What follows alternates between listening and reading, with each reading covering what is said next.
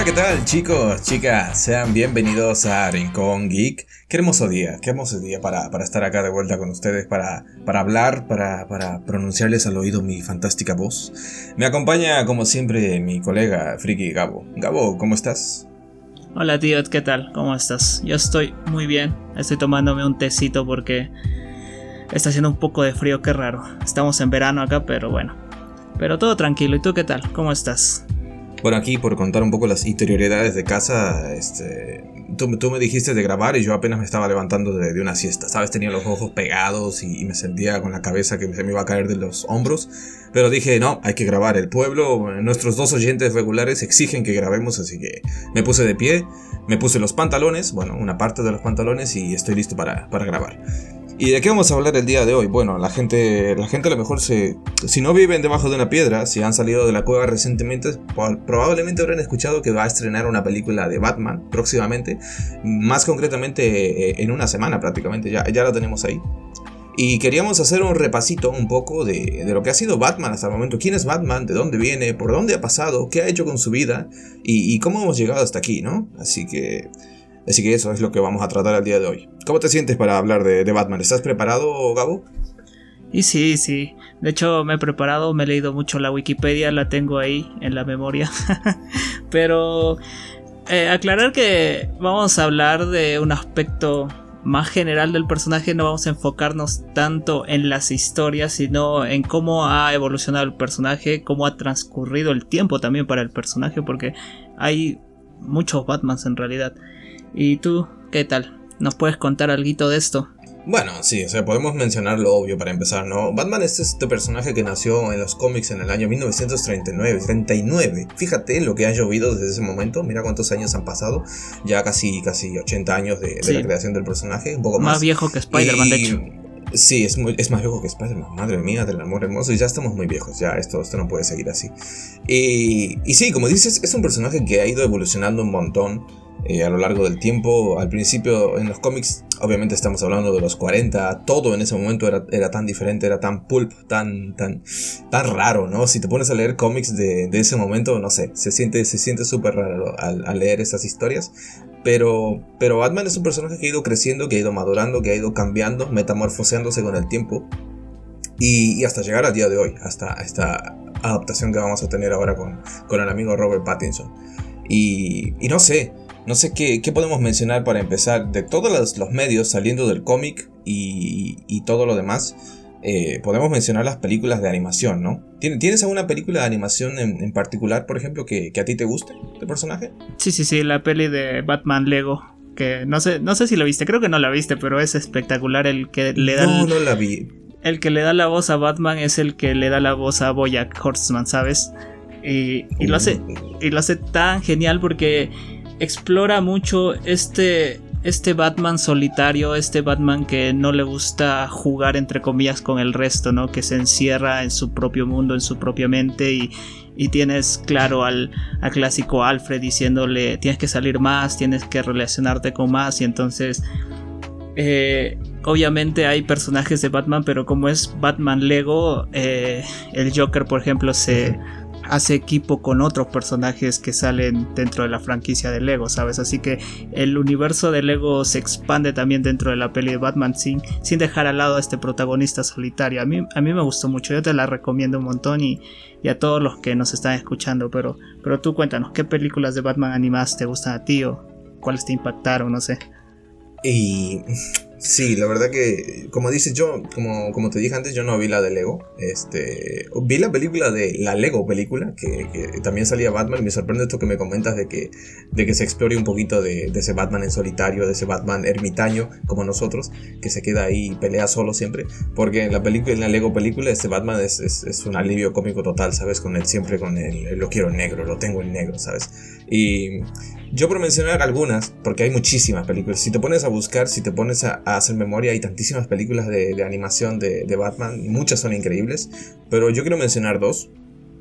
La, primera es más actual, no recuerdo exactamente el año, será 2017-2018, que es la adaptación de un cómic famosísimo de, de Batman, que es La Broma Asesina que es esta historia donde el Joker ataca a, la, a Bárbara, la, hija del comisionado Gordon, ¿no? Y, y, lo tortura a lo largo de la película tratando de, volverlo loco, de hacerlo caer en, en su locura. Y, tenemos a este Batman que se ve que se ve contra la espada y la pared, ¿no? Por, para proteger a su, a su colega, a su compañero.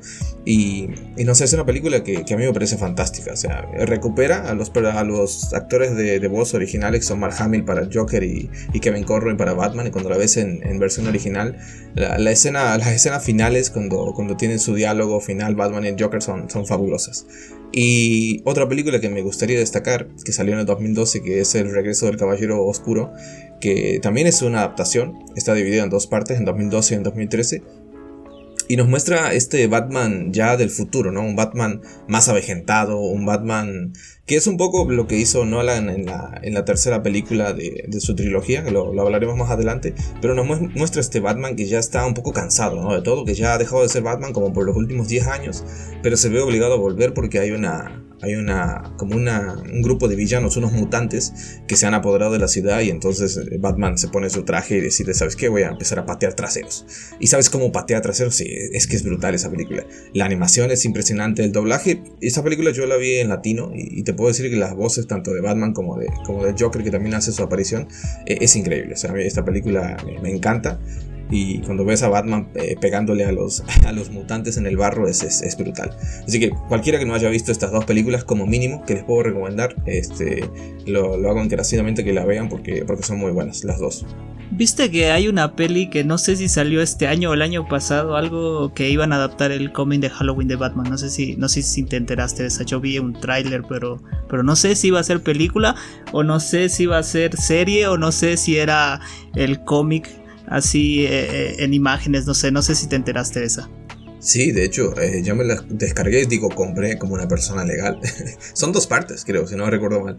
Lo que pasa es que, bueno, todos los días, una cosa que tiene DC en general es que sacan películas animadas todo el tiempo, ¿sabes? Te pierdes en la cantidad de películas animadas que sacan. Solo de Batman eh, han sacado esta de, bueno, siguiendo toda la, porque hay como una cronología, más o menos hay como una línea en la que se, pues, las películas están conectadas, ¿no? Está Batman e Hijo y la Liga de la Justicia, que tiene varias películas, Atlantis, Guerra, así un montón. Y, y además sacó, como dices, esta de, del largo Halloween, también la de la Corte de las Búhos salió un poco antes también. O sea, hay una cantidad eh, inmensa de películas. Este, así que no la vi, no la vi. sé que el cómic es muy, muy popular. Sé que el cómic ha tenido una, una, gran recepción en su momento. Así que me gustaría verlo, pero, pero bueno, no, no hay tiempo para ver tantas cosas. Y, ¿Y sabes si es una adaptación del cómic o es algo nuevo que lleva el título nada más? No, me parece que es una adaptación, una adaptación fiel, tal como pasa con, con La broma asesina y El regreso del caballero oscuro, que también adapta el cómic de, de, Miller. Yo creo que, según sé, es una adaptación bastante, bastante fiel. ¿Lo has leído el cómic? He leído el cómic de la broma asesina, pero no he visto la peli, pero el cómic sí es una locura, la verdad. Lo tengo descargado. he tratado de buscarlo en físico, de hecho, pero no he encontrado aquí en Perú, ¿sabes? Aquí, aquí nadie tiene cómics. Bueno, antes de, antes de pasar un poco a las adaptaciones live action, que, empezaremos luego hablando de Adam West y su serie y todo lo demás, me gustaría también mencionar un pelín, un poquito, este, para los gamers que nos estén escuchando, gamers, chicos, chicas, eh, los juegos de Arkham. Porque tú antes de, grabar, tú antes cuando estábamos haciendo la, presentación, la preview, eh, me preguntaste cuál era mi, versión favorita, mi, mi adaptación favorita del personaje y te sorprendiste cuando te dije que para mí era el Batman de los juegos de Arkham. Porque hay, cuatro juegos que, fueron, que llegaron a lo largo de los años que son eh, como forman parte del mismo universo, que son la saga de Arkham. Y, sus juegos tienen el mejor Batman para mí de, la historia, ¿no? Porque el mejor adaptado, por lo menos, porque lo tiene todo. Tiene un Batman oscuro, sombrío, violento, los villanos son increíbles y, el Alfred es increíble y todo es increíble. Fantástico, fabuloso. Entonces, el que pueda jugar esos juegos este, es maravilloso que, lo haga porque eh, se pierde mucho si, si no lo ha jugado. Bueno, yo he visto los gameplays como chico latinoamericano promedio y puedo decir que se ve bien, se ve genial te dan ganas de jugar, ¿no? Te dan ganas de tomar un mando, un control y, hacer como si estás jugando, aunque sea. soñar de lejos. Eh, te iba a Como, hacían, como, como, como se suele hacer con los hermanitos menores, ¿sabes? Que le das el joystick y le dices, sí, sí, tú juega conmigo, pequeño. Y, Sí, sí, y sí. no está jugando, ¿sabes? Él solo te ve jugar a ti. Sí, sí, engañas. exactamente así. Sí, sí, sí. Me engañé a mí mismo de esa manera, pero eh, volviendo a Batman en general y, y tomando un poco lo que dijiste que es tu, tu Batman favorito y el mejor adaptado para ti, eh, quiero hacerte esta pregunta que, que siempre quiero hacerle a alguien, pero siento que me van a funar, ¿sabes? ¿Tú consideras que Batman es un antihéroe? Uf, antihéroe. Mm, No creo. No creo. Yo en la categoría de antihéroe podría colocar, por ejemplo, a Punisher. ¿Sabes? Punisher es este tipo que, sin importar lo que tenga que hacer, matar. Este, bueno, a ver, tiene sus límites. Yo creo que Punisher nunca ha matado, no sé, una habitación llena de niños para, alcanzar su objetivo, pero quiero decir que si él tiene que matar a un villano, pues lo va a matar. Tiene unos métodos extremadamente violentos. Y Batman, aunque es violento, aunque puede llegar a torturar a sus villanos, aunque puede sacarles la chucha a golpes y dejarlos en el hospital paralizados y jodidos de por vida, eh, eh, no llega, para mí no llega a la categoría de, de antihéroe. Es un vigilante. Yo creo que podríamos calificarlo de héroe.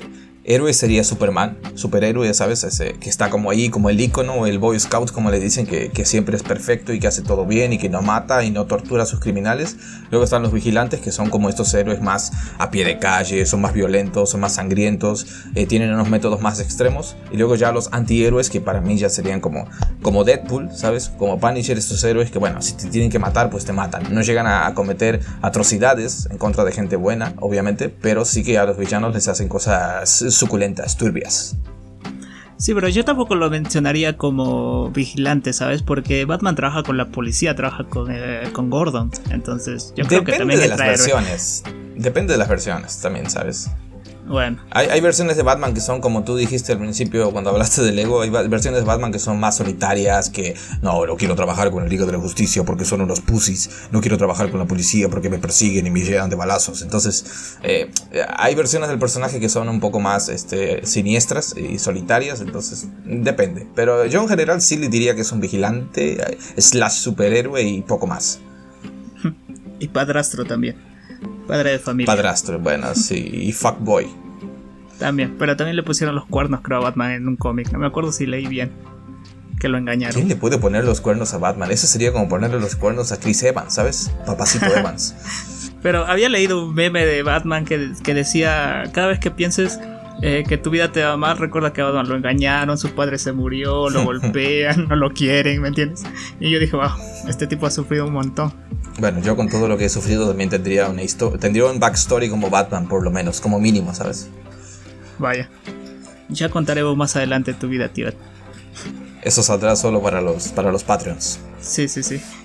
Bueno, ok, este, yo creo que acá podemos... eh, ¿De qué te ríes, cabrón? Un día tendremos Patreon y tendremos que hacer este, programas especiales para ellos. Contaremos todas nuestras interioridades sexuales y nuestros, nuestras mayores vergüenzas y fracasos. Bueno, y vas a empezar a vender tu ropa interior y todo, ¿verdad? Claro, agua de, agua de la ducha, ¿sabes? Como hacen las, las influencers. Sí, sí, sí. Así te estoy viendo. Te estoy Con sabor a imaginando de esa manera. ¿Me estás imaginando desnudo y peludo? No, te estoy, estoy imaginando como... agua para ducha. No, no, estoy imaginando diciéndome, eh, Gabo, creo que ya ha llegado el momento de vender el agua que me baño. Algo así. Sí, yo te lo dije, ¿sabes? Te lo dije cuando, cuando empezamos con esto y solo nos, nos escucharon dos personas. Y tenía esta amiga que empezó casi al mismo tiempo y el, el día uno ya tenía 50 seguidores y 500 suscriptores. Y te dije, Gabo, uno de los dos tendrá que ponerse tetas, amigo mío, porque esto no, no puede ser así, ¿no? ¿Sabes? No. Sí, sí, yo Pero tú también no quisiste, te, caga- te- te cagaste, no te quisiste poner tetas, entonces eh, estamos en esta, en esta situación por tu culpa, ¿sabes? No me voy a ver bien con tetas, tío, eh, la verdad. Creo que a ti te daría mejor, ¿sabes? Es que yo ya tengo tetas, pero sabes, no, es como son tetas como de gordo de 120 kilos, no, no, no cuentan, ¿sabes? Pero, pero yo creo que a ti te van a quedar mejor. Bueno, yo te voy a decir que en el OnlyFans hay gente de todo, así que vas a encontrar a alguien que le guste. Así que estás perdiendo, estás perdiendo la oportunidad de los algún millones. degenerado, un, degen- un degenerado árabe saudí, ¿sabes? De estos este, que les encantan los pies y esas cosas, seguro que, seguro que hay. Sí, sí, sí, sí. Pero ya, bueno, ya nos estamos yendo a otro lado. Creo que mejor empezamos Se está, a hablar se está de... poniendo muy hot. Mejor, Sí, mejor sí. hablemos de las adaptaciones live action de, Sí, de de nuestro amigo Batman. Sí, porque ya la gente también se está alargando y estoy escuchando que la gente está cerrando su puerta, está, está vetando su computadora antes de seguir escuchando esto. Bueno, eh, vamos a mencionar por encima, aunque, aunque haya tenido tanta popularidad, que es esta, esta serie de, Adam West de, los años 60, que fue un, un ícono, ¿no? un super ícono de la, de la cultura de ese entonces. yo creo que a día de hoy se sigue, se sigue recordando esta serie por, por, lo, por lo icónica que fue. Y nos presentaba este Batman que, que, era mucho más caricaturesco, ¿sabes? Aunque tenía, tenía cosas positivas para mí, como que no tenía miedo, ¿sabes? A, presentar sus, la galería de villanos del, del personaje. Y, y, tenía un montón de ideas locas. Y me parece que a día de hoy la, la, puedes ver. No sé si viste que hace un tiempo salió, salieron una o dos, no sé si no recuerdo bien, películas animadas que, que estaban ambientadas ¿no? en el universo este de Adam West. Yo me vi esas pelis, me vi esa peli y, y estaba, estaba muy divertida. Pero no sé si recuerdas esta serie, no sé si la llegaste a ver en televisión alguna vez o aunque sea pirata por ahí. No, no, no, yo no llegué a verla, no soy tan viejo tampoco, pero, pero vi un montón de clips, vi por ejemplo el baile de Batman, porque su baile creo que se hizo súper famoso, donde está... Sí, sí. estaba bailando tipo música disco, John Travolta medio así.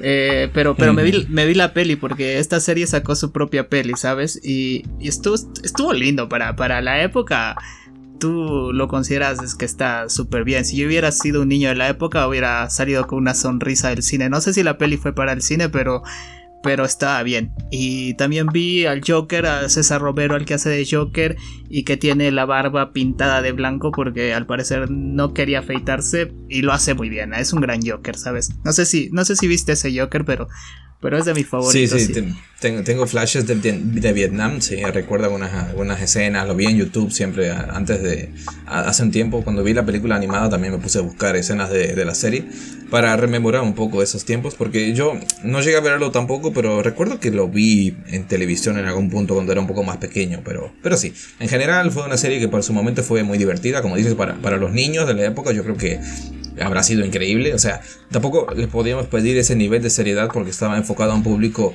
eh, tan igual que los cómics, ¿no? Porque los cómics tampoco en ese punto, en los años 40, 60, así, tampoco estaban enfocados a un público eh, adulto ni maduro, no esperaban ver sangre ni esas cosas. Entonces, yo creo que la serie lo hizo, lo hizo fenomenal para la época. En su contexto estaba más que genial. Sí, Luego tuvimos estas, estas películas de, Michael Keaton, que es importante repasarlas ahora, aunque sea por encima, porque Keaton va, va a regresar, ¿no? Viene, lo vamos a ver de nuevo en la peli de Flash y, y también en la serie de Batgirl, ¿no? Va a ser como. Va a pasarle el manto a Batgirl. La verdad no tengo idea de qué va a ser esa serie, pero, pero va a estar ahí. Bueno, sí, o sea, yo tengo más expectativa por verlo en la película de Flash, ya hablaremos un poquito de esto más adelante. Y, como dices, eh, ni puta idea de qué va a pasar con la serie de Batgirl. No sé si quiero una serie de Batgirl. Vi las primeras fotos eh, de la serie, las, fotos de, detrás de escena y me gusta el traje, se ve bien, pero no sé qué esperar. Y bueno, como, como decíamos, eh, volviendo a las películas de Keaton que son de, del 89, creo, estas películas ya bastante antiguas. Estas sí que las vi eh, especialmente recuerdo de niño haber visto la, la, segunda película, ¿sabes? Esta película donde, donde trabajaba codo a codo con, con Gatúbela, como se le llama en Latinoamérica, con Catwoman, y que tenía de villano al pingüino. Yo sé que a ti este, te, prefieres enfocarte en la primera porque está la aparición del Joker de Jack Nicholson, que para mí es un Joker bastante, bastante genial, muy loco, muy eh, eh, violento como tiene que ser, bastante loco y una adaptación más que, más que decente del personaje. Pero a mí personalmente me gustó más la, la segunda, ¿sabes? Recuerdo que de niño vi esta escena con, con el pingüino, que cuando fallecía, aquí spoiler, cuando fallecía al final el pingüino y sus aliados pingüinitos se los llevaban y, a través del agua y no sé. De niño esa película me dejó traumado, me dejó horrorizado y triste por una semana más o menos. Bueno, es que también Tim Burton creo que rescató esta sensación oscura, este Gotham sucio, ¿no? Este, esta, esto que parece ciudad abandonada donde, donde los criminales hacen lo que quieran, ¿no? Yo creo que eh, la ambientación de este Batman para mí es de las mejores, ¿sabes? Eh, y a mí lo que me gusta de, de Michael Keaton es que le puso tantas ganas a pesar de tener ese traje. O sea, tú ves que cuando Batman quiere mirar para arriba, tiene que voltear toda la espalda y cosas así. Yo digo, este tipo sí, sí, ¿me entiendes? Pero, pero sí, yo resalto la primera más porque está el Joker y, y me gusta ese Joker, me gusta ese Joker gangster, me gusta ese Joker que le interesan, por ejemplo, las mujeres, le interesa la plata. Y, y también es un Joker que me recordó a, a Norman Osborn de Spider-Man, ¿sabes? Porque viste que a, Norman lo quieren sacar de la junta directiva, y igual con el Joker, ¿no? Al Joker eh, es una persona, un mafioso normal, y, y, los otros mafiosos también quieren deshacerse de él, pero no logran hacerlo, y, y regresa triunfante, ¿no? Regresa eh, con una gran presentación y eso, y y se me hace tan genial que hayan puesto a este Joker eh, asesino de los padres de Batman, que, lo, que hayan juntado eso. Creo que es el único Joker dentro del universo de Batman que fue el asesino de los padres de, Bruce Wayne, ¿no? O, conoces otro, otro Joker que haya matado a los padres de Batman. No, que yo sepa, no. Y me sorprende que te guste esta decisión. Recuerdo que a mucha gente no le gustó porque creían que, que era icónico también el hecho de que nunca se supiera quién fuera el asesino real de los, de los, asesinos, de los padres de Batman. Creo que no se sabía o algo así, había leído por ahí. Y, pero no sé, no sé, me parece curioso, me parece una decisión que a mí personalmente no me molesta y, y, le da empaque, ¿no? Le da cierta, cierto trasfondo a la relación entre, entre este Batman de Keaton y, su Joker, porque claro, ya se convierte en algo mucho más personal, ¿no? Este, sí. Y así. Sí, sí, y aparte, aparte me gusta porque en este, en este, en esta peli de Keaton del 89, eh, Batman eh, por Batman es que se convierte en el Joker, ¿no? Gracias a Batman se cae en este pozo de ácido y es como... Y hay una frase que le dice Batman, le dice, eh, yo te hice a ti, pero tú también me hiciste a mí porque tú mataste a mis padres, ¿no? Entonces, como dices, hay cierta relación personal entre ellos dos. Y, está bien para la película, está bien también para el tiempo que tiene la película, ¿me entiendes? Porque no puedes explorar tanto la relación Batman-Joker, ¿sabes? Sí, sí, como dices, eh, a ver, una relación, una historia como la que tienen Batman y, Joker detrás en, años y años de, de cómics es, y otros medios es muy muy complicado de trasladar. Y yo creo que para, la, para las dos horas de película está trasladado de una manera impecable me parece a mí. O sea para el contexto de la época estamos hablando de, de los 90 era, era una época muy diferente eh, muy diferente a lo que veremos después en la trilogía de Nolan. Me parece que se hizo un trabajo estupendo entre la, entre la interacción de estos dos personajes y, su historia y su trasfondo. Así que bueno eso por ahora todo lo que podemos decir de las películas de Michael Keaton. Me gustaría haberlas, haber podido revisitarlas para tenerlas un poco más frescas y recordar algunas escenas memorables que, oh Dios, no, mejor no porque voy a volver a ver al pingüino y voy a volver a llorar. no quiero llorar otra vez, ya, ya lloré esta mañana. y así, ¿no? Así que yo creo que vamos a... Toca, toca hablar de este segmento terrorífico, que son las películas de... ¿Cómo se llamaba este cabrón? Joel Schumacher, ¿no? Sí, creo que así se llama el director de estas dos películas. Sí, sí, sí, así. sí, estas dos películas infames de, de Batman, del Batman con batipezones. Y no sé, mira, ¿sabes qué? Te voy a dejar que hables vos porque yo, yo me quiero pegar un tiro cuando, me acuerdo de estas películas. No puedo más, no puedo seguir, no puedo seguir. bueno, no hay nada que decir de estas pelis más que parecen parodias porno, la verdad. Sobre todo la de Batman y Robin, ¿sabes? Que, que hasta, no sé si recuerdas esa escena donde Batman y Robin están pagando plata por salir con hiedra venenosa. Es un, es un horror, ¿sabes? No puedo decir nada más que los trajes están lindos a pesar de los pezones, pero, pero esos trajes tipo armadura a mí me gustaron mucho. Yo creo que es lo que llamó la atención de todo el mundo que la fue a ver y al final terminaron estafados porque la película es un asco, la ambientación es un asco, los actores eh, están en todas partes eh, de manera actoral. A lo que voy es que están haciendo su, su trabajo, pero tienen un guion tan mal que, que no sé, ¿sabes? Es como si es que no, no supieran lo que hacen. Eso es lo que jode, ¿sabes? Porque tú cierras los ojos y escuchas este reparto. George Clooney, Uma Thurman, Arnold Schwarzenegger, Jim Carrey, ¿sabes? Este. Está, está el puto este cabrón, ¿cómo se llama? El viejito que estaba también en Capitán América, nunca recuerdo el nombre, pero que hacía de dos caras, ¿sabes? ¿Sabes? Hay un reparto increíble ahí, fantástico, maravilloso. Y, hicieron dos películas de mierda, o sea, ¿cómo la puedes cagar tanto? No lo sé, no lo sé, no lo sabemos, pero ahí está, la cagaron. Bueno, pero Batman Forever está un poquito mejor que Batman y Robin. No tienen salvación, no tienen salvación ninguna. en Batman Forever está el acertijo interpretado por Carrie y él se lleva la peli. La verdad, él es el único que pega bien para lo que quería hacer este director, ¿sabes? Pero los demás estaban como fuera de sí, fuera de todo. Pero bueno, yo creo que no la vean. O si quiere, si quiere pasar y aburrirse y dormirse, vean. si quieren pasar un, si quieren pasar un rato incómodo y reírse con la comedia involuntaria y, voluntaria, pues las ven y, y sienten cringe, cringe, cringe de verdad, ¿sabes? Del que te duele en el pecho. Creo que con esas pelis nacieron, nació el cringe, ¿sabes? Yo creo que sí. Algo así. Y bueno, llegamos al, al, plato fuerte, se podría decir. Depende de quién le preguntes, eh, estamos entrando en la etapa de Batman en adaptaciones live action, que, que es la mejor, ¿no? Vamos a, a discutir, pasar por encima un poquito de la trilogía de Nolan. Esta trilogía que para mucha gente son, son las mejores películas del mundo mundial, cosa con la que yo discrepo. Me parece que es una muy buena trilogía, son muy, bueno, a ver, son buenas películas, con una muy buena película entre medio. Pero no sé, ¿cuál es tu opinión general de la trilogía de Nolan? ¿Consideras que está a la altura de la leyenda que se ha formado a su alrededor?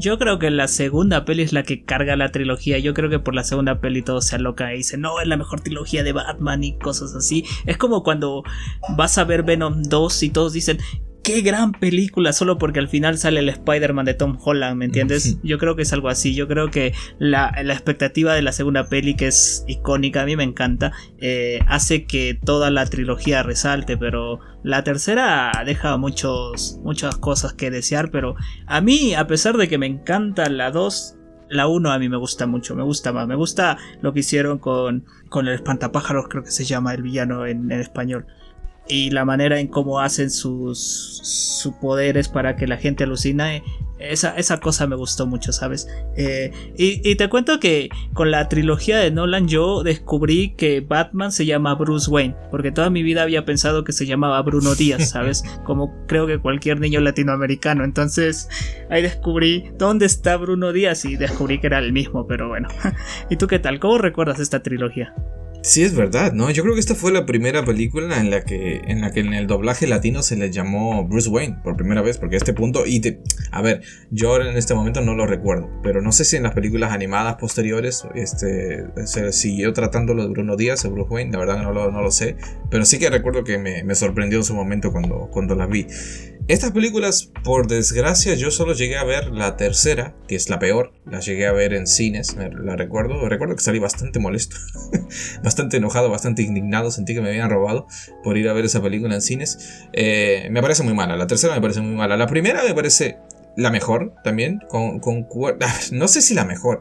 Es que, es que para mí hay un delicado equilibrio entre lo bien que se construye el personaje y cómo, se, cómo Nolan se las ingenia para crear esta Gotham. Bueno, a ver, se las ingenia, no. Eh, esta, esta esta Gotham que es súper realista, ¿sabes? Es una Gotham que Mencionábamos que las de Keaton, las de Tim Burton tenían esta Gotham que era sucia y que era como, no sé, decadente. Aquí eso no se ve tanto, pero también me gusta la aproximación de Nolan porque le da este, este toque súper realista a, este Batman. En, este, en toda esta trilogía no llegamos a ver nada que se salga del realismo de nuestro mundo. Bueno, a ver, hay fantasmadas, cosas que, que no, no verías en el mundo real. Pero es ese toque lo que le dio eh, ese aspecto único ¿no? a estas películas. Y, la, primera, Batman Inicia, me parece me parece que es una representación perfecta de un Batman que podría estar aquí en las calles de, tu ciudad. Bueno, no sé en Perú cómo será, pero aquí en Argentina creo que funcionaría bien ese Batman. Y no podría decidirme entre la primera y la segunda. Yo creo que es un poco de las dos. De la segunda, obviamente, destacar al Joker. Yo creo que el Joker de Heath Ledger se come la pantalla cada vez que sale. Y, el pobre Christian Bale, ¿no? Que Christian Bale es un actorazo fantástico, increíble. American Psycho, si no la vieron, véanla. Y El Maquinista también, por favor. Grandes películas. Y, y aún así, aunque es un gran actor, cada vez que sale Heath Ledger se, se lo come con patatas. Y, mencionar de la tercera, que aunque es la más floja, al villano, ¿no? A este Bane interpretado por Tom Hardy, que también, por cierto, Tom Hardy en el año 2011 sacó una película que se llama La Última Pelea Warrior, la tradujeron como La Última Pelea, creo, en México. Eh, increíble película, véanla ahí, fantástica, con Joel Edgerton, película de, de peleas. Y este Bane de Tom Hardy eh, me parece un, villano increíble. Y yo creo que la, la, razón por la que salí tan, tan ofuscado, tan molesto, tan irritado de la tercera película fue porque cómo construyen a este Bane imponente, ¿sabes? Que es capaz de, destruir a, Batman física y mentalmente. Y luego es un pelele, ¿no? O sea, está controlado por una tipa que aparece a último momento, nadie sabe quién es y no sé, es una catástrofe esa película, no, no, quiero, no lo quiero recordar más. ¿Y qué te parece la gatúbela de Anna Hathaway? No sé si estoy pronunciando bien su apellido, pero ella me fascinó, no sé, me volvió loco esa mujer cuando la vi, ¿sabes? Que está muy, que está muy rica, pero, pero no sé. Como personaje dentro de la película, uff, es que, es, que, es que me estoy acordando no sé si te acuerdas de, este, esta escena en la tercera cuando están eh, Catwoman y Batman están luchando contra los secuaces de, de Bane en un techo. Y si te fijas, nadie se está pegando, ¿sabes? Son como estas escenas de mímica o cuando estás peleando con alguien de mentiras en el colegio y, nadie se pega. O sea, las escenas de acción están tan mal rodadas, tan mal coreografiadas, es, es un desastre. Así que yo no sé, de, esta Catwoman no, no destaco nada, o sea, me, está bien, eh, la actriz es, bonita, es adorable, pero no sé, como Catwoman, o sea, te pones a pensar en la Catwoman de Michelle Pfeiffer y es, pero 800 mil veces mejor. Esta trilogía para mí, eh, como decías, funciona. O sea, la, segunda película se la carga a las otras dos en los hombros y las lleva, ¿sabes? Como el meme este de, Schwarzenegger que lleva como un ataúd o algo en, los hombros, así. Bueno, es, así. O sea, la segunda película se carrea a las otras dos y, y en el imaginario colectivo o sea, las tres películas funcionan muy bien, pero realmente para mí la segunda es la que tiene que llevarse todos los, méritos, las florituras y las demás pues están ahí y espero que se mejoren, pero poco más. A mí me gusta la primera, la, la, de Batman Inicia, porque nos dan los orígenes de Batman, ¿sabes? En las películas de Michael Keaton y en las de Batman Forever. Ya es Batman, ya, ya sabemos que solo mataron a sus padres, pero no sabemos cómo se educó, qué hizo, dónde se fue a entrenar, todo esto, ¿no? Y, y, a, mí me pegó más Batman Inicia por eso, porque tenemos a, todo este trasfondo, porque antes, antes de eso, si es que no habías leído los cómics y nada, y eres una persona regular como yo, que, que a lo mucho creció con las pelis animadas de Batman, eh, para ti Bruce Wayne es como Jesús, ¿no? Que, que, después de los 12 años no se sabe qué pasó con su vida hasta que apareció con 30 años, todo barbón y así, ¿no? Y a mí me gusta que, que Nolan haya explorado esta parte de Batman. Bueno, sí, la verdad que, que, fue un cambio para mejor, ¿no? Darse el tiempo de explorar un poco, como dices, el entrenamiento y los años posteriores y ver de dónde es que desarrolla su código moral, ¿no? Cómo aprende a vivir entre los criminales y cómo, cómo decide este, ponerse el traje y salir a, patear gente en las calles, ¿no? Así que sí, es destacable. A mí me parece. No mencioné el villano de esta película, que a mí me parece que el Ra's al Ghul de, Liam Neeson está bien. Está bien, cumple. No es un, gran villanazo, pero me parece que le aporta un toque de elegancia y sofisticación a la película que, está muy bien. Me, gusta ese Ra's al Ghul.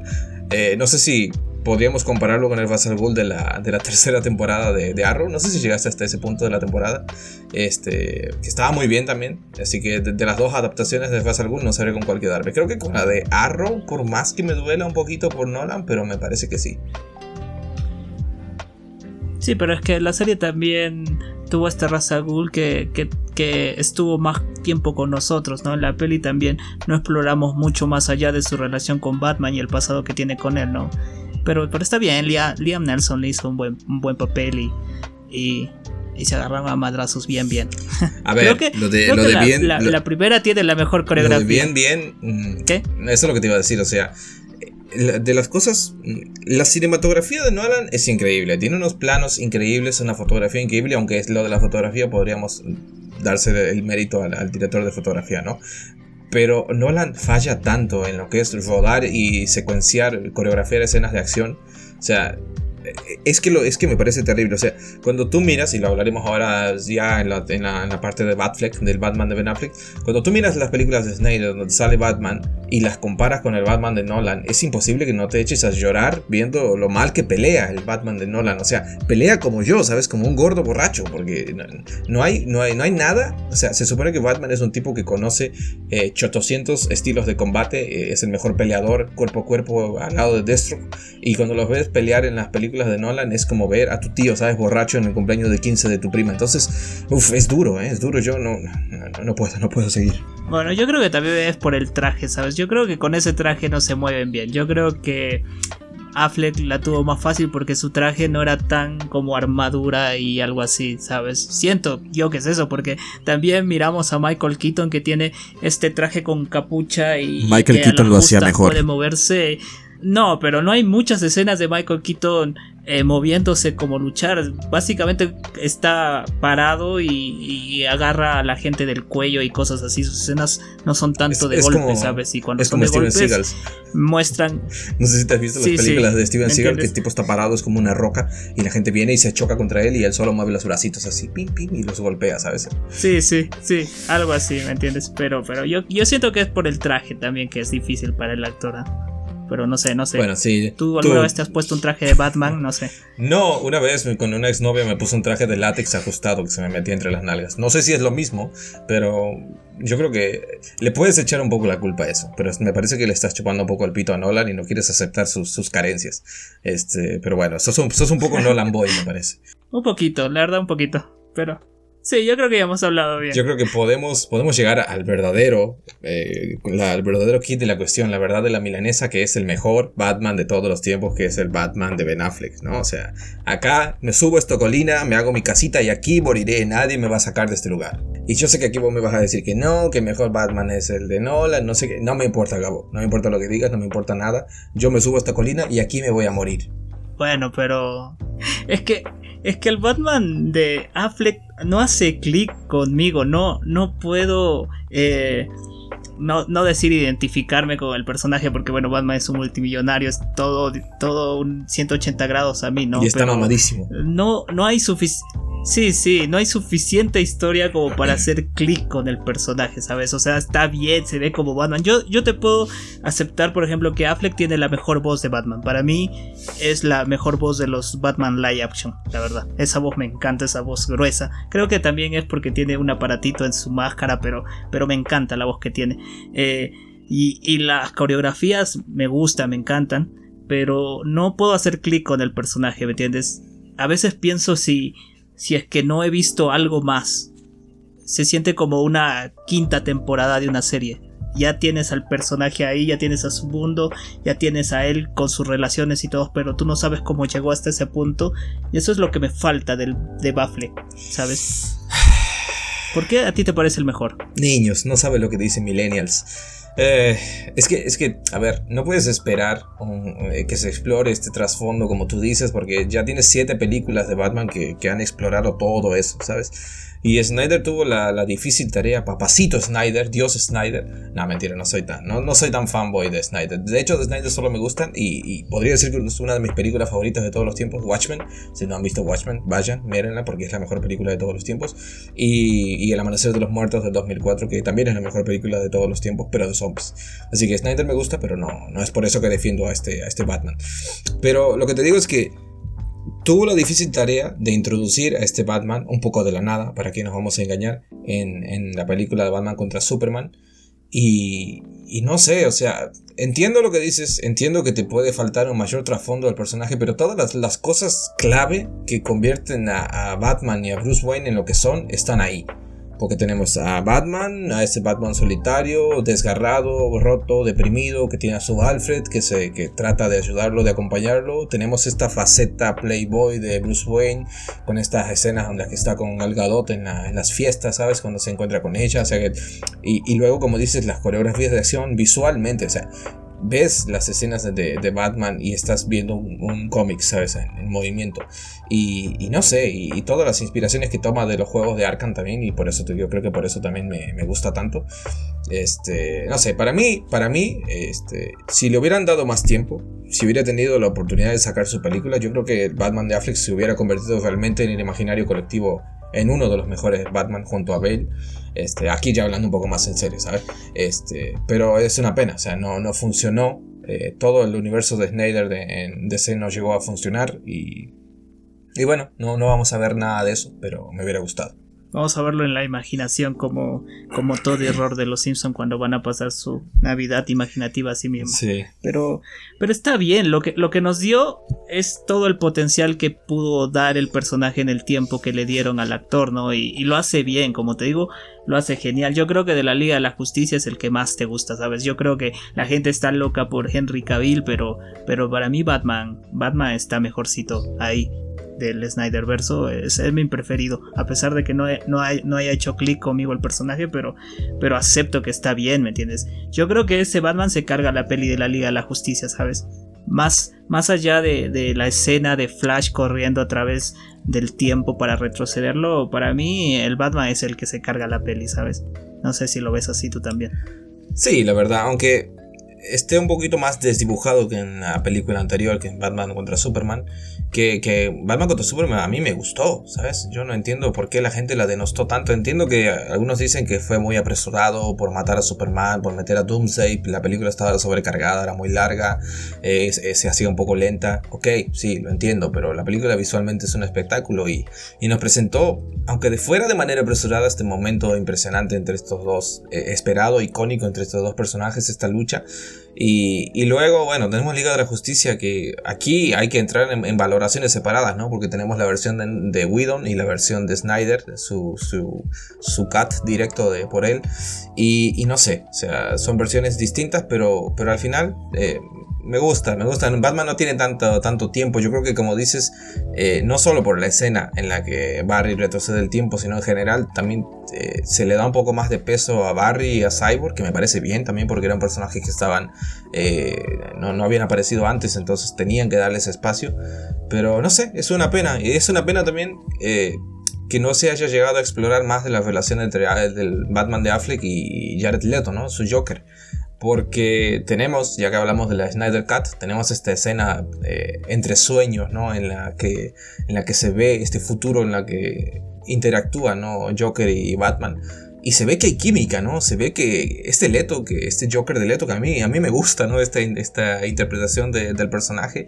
Y, y me hubiera gustado ver más de eso, ¿no? Y lo vuelvo a repetir, o sea, es una pena que todo esto se haya acabado porque también íbamos a tener a Destro que en la película de Batman y, y, no, ¿por qué? ¿Por qué tiene que salir mal todo lo que amo? Hablando de Leto un poco, te dejo llorar ahí en el fondo mientras hablo, pero eh, pero hablando de Leto, sí, o sea, esa escena de la pesadilla se ve que Batman y Joker tienen todo un mundo atrás, ¿me entiendes? Que y encima es este Joker que sabe que es Bruce Wayne, ¿no? Entonces, es como qué loco, ¿qué puede hacer este Joker sabiendo que Batman es Bruce Wayne, ¿no?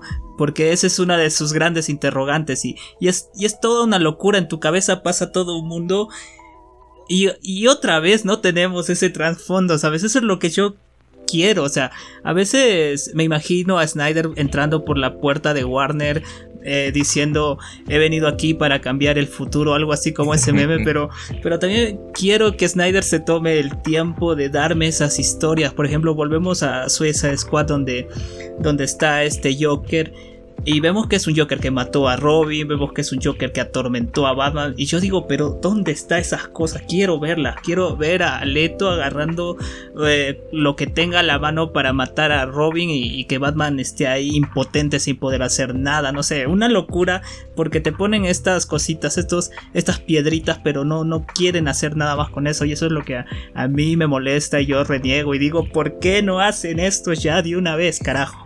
Pero, pero, bueno eh, hablando de. Dime, dime. No, te iba decir que al final es todo culpa de los ejecutivos trajeados de Warner que están sentados en su mesa, ahí en su mesa, ¿sabes? Como estas escenas de villanos que están todos planificando sus historias malvadas y, que solo les interesa el dinero y si ellos no ven, ven que no funciona, eh, tiran a la mierda todo y, lo vuelven a hacer, ¿sabes? Como cuando vos te pones tirando y me dices, tío, esto que hemos grabado no me gusta, tirémoslo a la mierda, a la mierda. Entonces yo digo, está bien, no me pegues, no me golpees, Gabo. Y, y al final es lo que pasa, ¿no? Estos directivos, esta gente, estos trajeados, eh, no estuvieron satisfechos con los resultados y por culpa de ellos tenemos que volver a tener esta historia inconclusa, ¿no? Es una mierda.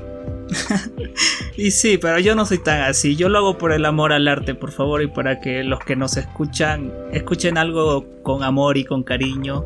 Así que es diferente, no me compares con esa gente, por favor. Eh, te iba a preguntar, ¿cuál es tu escena favorita de, de, Batman, de, todas estas, de todas estas Batman que conocemos. ¿Cuál es tu escena favorita donde se te haya caído la boca al suelo y así? Uf, no, son muchas películas. Son muchas películas para repasar ahora mismo en mi mente. Pero yo destacaría dos, en, eh, ambos aspectos del personaje, ¿no? Destacaría el interrogatorio al Joker de, de Ledger, porque Me gusta este Batman ahí salvaje, tratando de, de, sacarle la verdad a puñetazos y viéndose impotente contra, contra el Joker de, de Ledger que le dice que, que, no puede hacer nada contra él, ¿sabes? No hay nada que me puedas hacer con toda tu fuerza. Y es genial esa, esa escena, ¿sabes? Y y luego el rescate de, de, Marta, ¿no? La, la, cosa con Marta que dio tanta risa, ¿no? En la, en la película Batman contra Superman. Pero yo creo que es innegable que la escena en la que Batman entra a ese, a ese galpón a rescatar a Marta es brutal. O sea, lo vemos usando los gadgets, lo vemos luchando cuerpo a cuerpo, recibiendo disparos, puñaladas, cargándose a 10 tipos, 15 tipos, matando unos cuantos también en el proceso. Pero creo que esas, esas dos escenas en dos películas reflejan los dos lados de Batman que a mí me gustan, ¿sabes? No sé cuáles son las tuyas. a ver, deje, sorpréndeme. Bueno, el interrogatorio obviamente a todos nos gusta.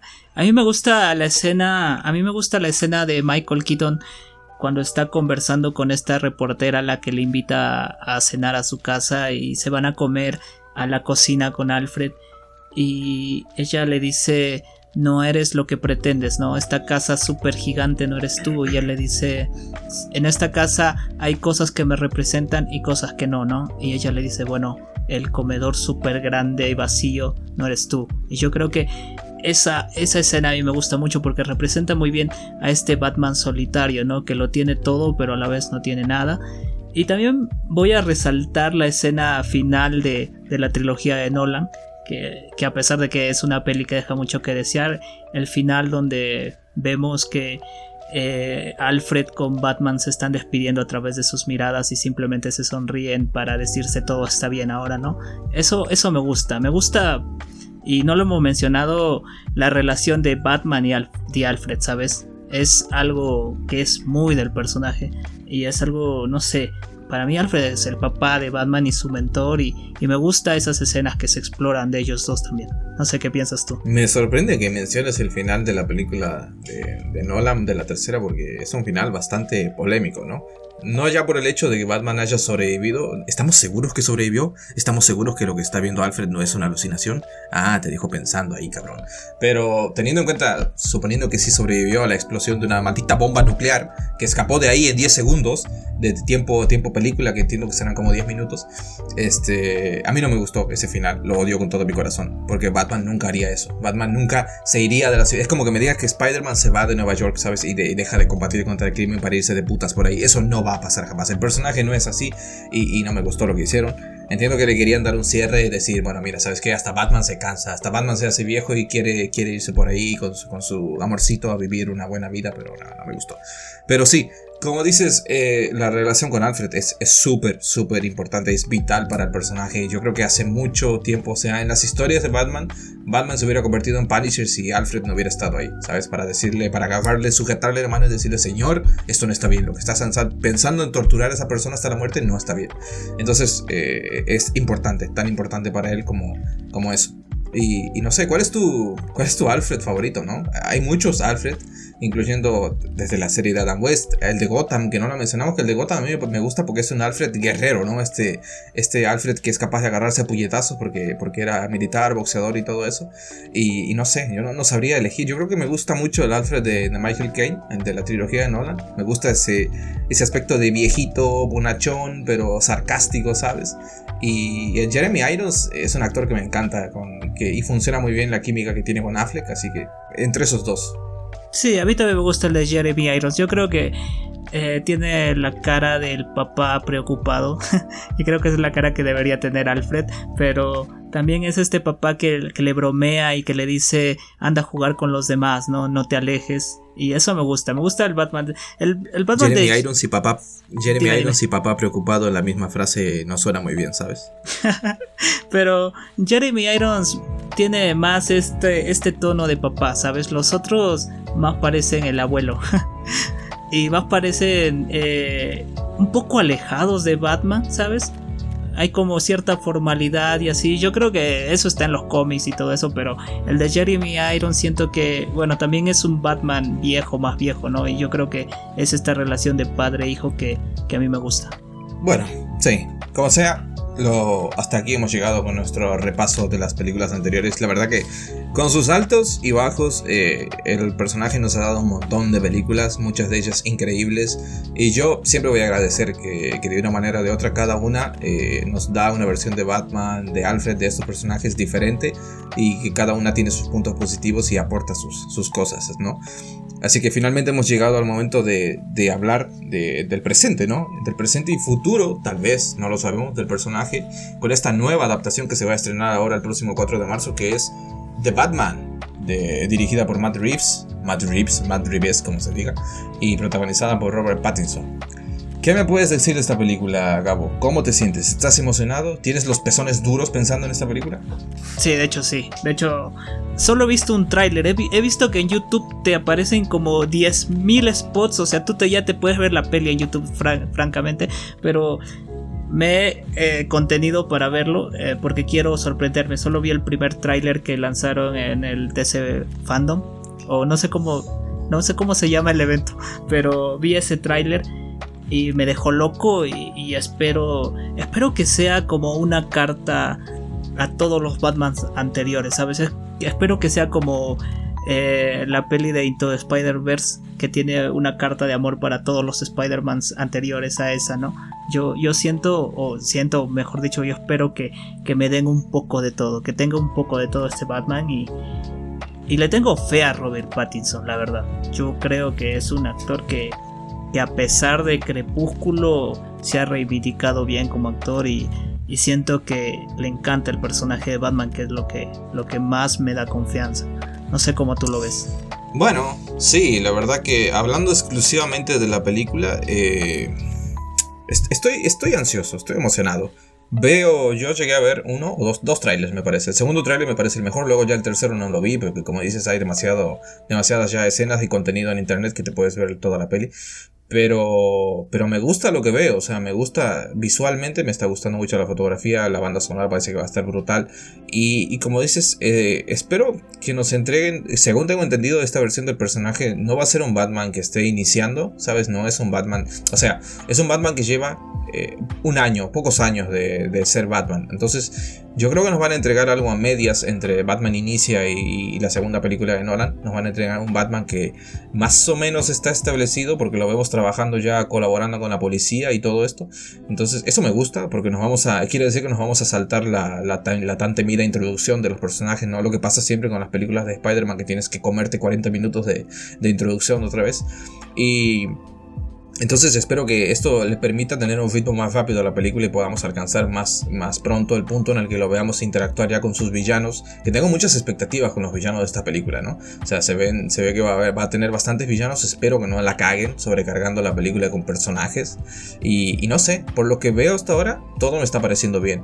Y como dices, a mí, Robert Pattinson, la gente, la, gente me cae muy mal, ¿sabes? A veces la gente tiene una, uno, tienen como esta mentalidad colectiva, ¿no? De que eh, siguen la corriente, ¿no? Si, alguien dice que, la, que Pattinson no les cae bien porque actuó en Crepúsculo, porque salió Harry Potter, lo que sea, eh, todo el mundo se repite, ¿sabes? Este, y, no me parece, o sea, Pattinson me parece que es un buen actor, yo lo vi hace poco en El Faro, lo vi en una película con Guy Pearce que se llama eh, The Rover, El Cazador, creo que se llama en, español, que son películas fantásticas, las dos, con actuaciones de Pattinson muy, muy, muy diferentes y brutales, ambas.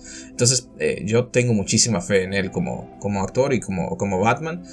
Em, no sé cómo va a ser como Bruce Wayne. Creo que le pega un poco menos esa cara, porque tiene una cara muy siniestra, ¿sabes? como de decir, asesino serial. Pero no sé si va a poder plasmar ese, ese lado fuckboy de Bruce Wayne eh, fiestero. Ojalá que sí, ojalá que, que, que cumpla en todos los aspectos, pero yo con que me den un Batman que sea detective, un Batman que sepa pelear y, que tenga buenos villanos, yo con eso ya me conformo. Y que por el amor de Dios, de alguna manera, como sea, te estoy mirando a ti, gran Dios Spaghetti, por favor, haz que este Batman sea parte de la Liga de la Justicia. No me importa cómo lo hagas, pero hazlo, cabrón. sí, hablando un poco de Robert Pattinson, ¿sabes? Eh yo leí que después de Crepúsculo el tipo volvió a clases de actuación y se metió un montón de películas independientes y, y se reivindicó a sí mismo, se rehizo a sí mismo como actor, ¿sabes? Y yo también vi El Faro y también vi que actúa en una peli sobre, sobre este actor James Dean, creo es. Si estoy pronunciando mal el nombre, pero es una biopic y es muy bueno el actor es muy bueno, es terrible, pero lamentablemente yo la voy a ver en español latino porque en el cine donde voy solo hay español latino, no hay subtitulada. Y, y no me gusta verla en latino porque la voz del actor a veces es horrible en latino. No, no quiero, espero que lo único que le pido al dios Spaghetti es que no me pongan a la voz de Shrek o a la voz del burro de Shrek como la voz de Batman. Yo quiero una voz nueva porque, por ejemplo, la voz de Spider-Man del UCM eh, en latino es la voz del chavo del 8, ¿me entiendes? Y es horrible. Spider-Man en latino es horrible. Entonces yo solo espero que me pongan una voz buena, una voz decente, porque Batman también resalta su voz, ¿no? Como te dije, el de Affleck tiene la mejor voz y yo quiero que al menos el actor de doblaje haga una voz ronca, una voz grave, una voz así. Y, nada, yo creo que también lo que van a resaltar son los villanos. Eh, y no creo que la, la sobrecarguen, la verdad.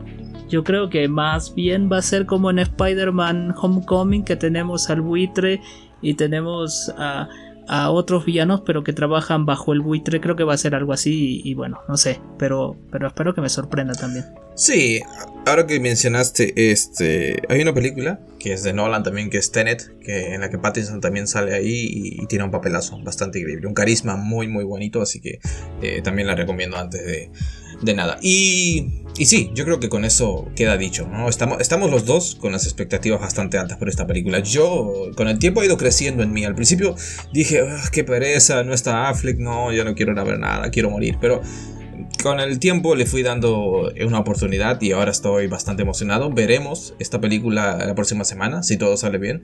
Así que habrá obviamente una super mega review con todo, destacando todo lo bueno y lo malo de la película. Esperemos que sea más lo bueno que lo malo. Y, poco más, ¿no? Yo creo que antes de cerrar el programa podríamos hacer un pequeño repasito a las películas que le quedan más por, a DC por sacar este año, que son tres, si quitamos a Batman que se estrena ya este próximo 4 de marzo. Ah, bueno, tenemos a Black Adam el 29 de julio, protagonizado por La Roca. Y parece que La Roca aprendió a actuar. Vi muchos memes que decían DC hizo que La Roca actuara por primera vez. De, después de Peacemaker, no, no, tenemos que tener cuidado, ¿eh? Cuando nos riamos de un actor que pensamos que no sabe actuar, que después nos tapan la boca.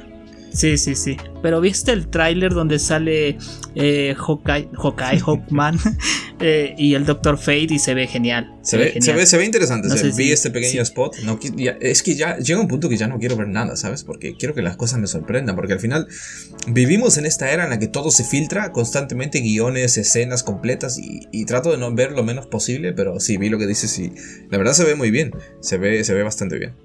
Bueno, después tenemos a The Flash que viene el 4 de noviembre a finales de año. Eh, y de eso sí tenemos como un pequeñito tráiler, ¿no? Eh, y yo la verdad no quiero ver más que ese tráiler. Como dices, no quiero saber más porque seguramente si entro al Twitter me voy a enterar de todos los personajes que van a salir, pero espero que me sorprendan y espero, espero que no sea cameo tras cameo tras cameo tras cameo, sino que haya una trama que me explique todo y que me dé eh, esperanzas para el futuro. No sé qué, qué esperas de The Flash. Uf, esta película me tiene eh, con, es contradictoria para mí, porque por un lado, a mí el Flash de Ezra Miller, yo sé que a la gente, a muchos no les termina de convencer. A mí me gusta, o sea, me parece el personaje graciosín y adorable. Eh, me parece que está bien. Y su. Con la nueva interpretación, con las escenas nuevas que le agregaron en, la, en el corte de Snyder a la Liga de la Justicia, me parece que quedó como un gran personaje dentro de la película. Así que tengo, estoy emocionado por ver lo que, lo que tienen preparado para Flashpoint. Y principalmente porque quiero ver lo que van a hacer con la, con la, con la timeline, ¿no? Con la línea del tiempo, cómo van a quedar, eh, cómo va a quedar este universo luego de esta película, qué, es realmente lo que va a cambiar. Y quién sabe, o sea, hay una pequeña de parte de mí que, todavía tiene esperanzas de, que Affleck pueda. Yo sé que todos dicen cosas terribles que le va a pasar a mi querido Batman de Affleck, pero yo tengo esperanzas de que, de que podría volver, podría regresar. Y, también ver lo que va a pasar con Superman de, de Campbell, ¿no? Veremos si, si, esta película resuelve esa situación también. Así que, como dices, eh, estoy, tengo de las cuatro películas de ese año, después de Batman, yo creo que Flashpoint es la que tengo más interés. Y finalmente nos queda Aquaman 2, esta secuela que se estrenaría el 21 de diciembre. Estamos ahí, ahí de las navidades. Este, no sé qué esperar de esta película. La primera me gustó. Jason Momoa me parece que, está muy bien como Aquaman. Supo, supo cargar sobre el hombro todas las críticas y todo el, trasfondo este, bastante negativo que tenía el personaje ¿no? de Aquaman, que siempre fue como el, el más odiado, el más ridículo, el que más la gente se ríe de él, siempre el más payasito. Y, no sé, le imprimió toda esa, bestialidad de, este actor que es ese grandote, fortachón y todo lo que. los aspectos machotes que le puedas eh, adjudicar. Entonces me, gustó la película. Así que tengo relativo interés. No te voy a decir que me, esté volviendo loco por verla, pero no sé, ¿cómo lo ves vos? Yo no tengo interés por esa peli para nada. la primera peli no me gustó a mí más que los efectos visuales y la ambientación y la cinematografía, pero la peli en sí Ah, no me hizo clic. Creo que la única cosa que me gusta de la peli es la pelea que tiene para obtener eh, eh, su, su, tenedor gigante. Esa es la única escena que me gusta, pero, pero en sí la peli a mí no me gustó, la verdad. Pero, pero bueno, supongo que la iremos a ver para, para hablar de eso también. Así que nada, a esperarla. Igual en, Flashpoint también nos puede sorprender, ¿eh? porque Flashpoint nos puede dar algo de Aquaman 2 y, y pueda, pueda aumentar el hype pero, pero nada ahora conmigo. Bueno, sí, encima es que también estoy pensando en Aquaman y, y, va a salir Amber Heard de vuelta como, como Mera. Y esa actriz ahora me cae muy mal después de lo que le hizo a mi queridísimo Johnny Depp y, y cómo arruinó las películas de animales fantásticos. Y, ya, ya no quiero ver la película. Acabo de darme cuenta que no quiero ver Aquaman 2, no la voy a ver. Voy a hacer un voto de no ver esa película. No la voy a ver en cine, la voy a ver pirata. Así que el que quiera escuchar una, el que quiera escuchar una review se va a tener que esperar tres meses hasta que salga por ahí en, en HBO o donde sea que salga. Pero seguro lo van a piratear a la semana. Sí, sí, con calidad, con subtítulos coreanos, ¿sabes? Y, calidad mierda, pero bueno, veremos cómo, cómo solucionamos ese aspecto. Y hasta aquí, señores, hemos llegado al final del, del programa.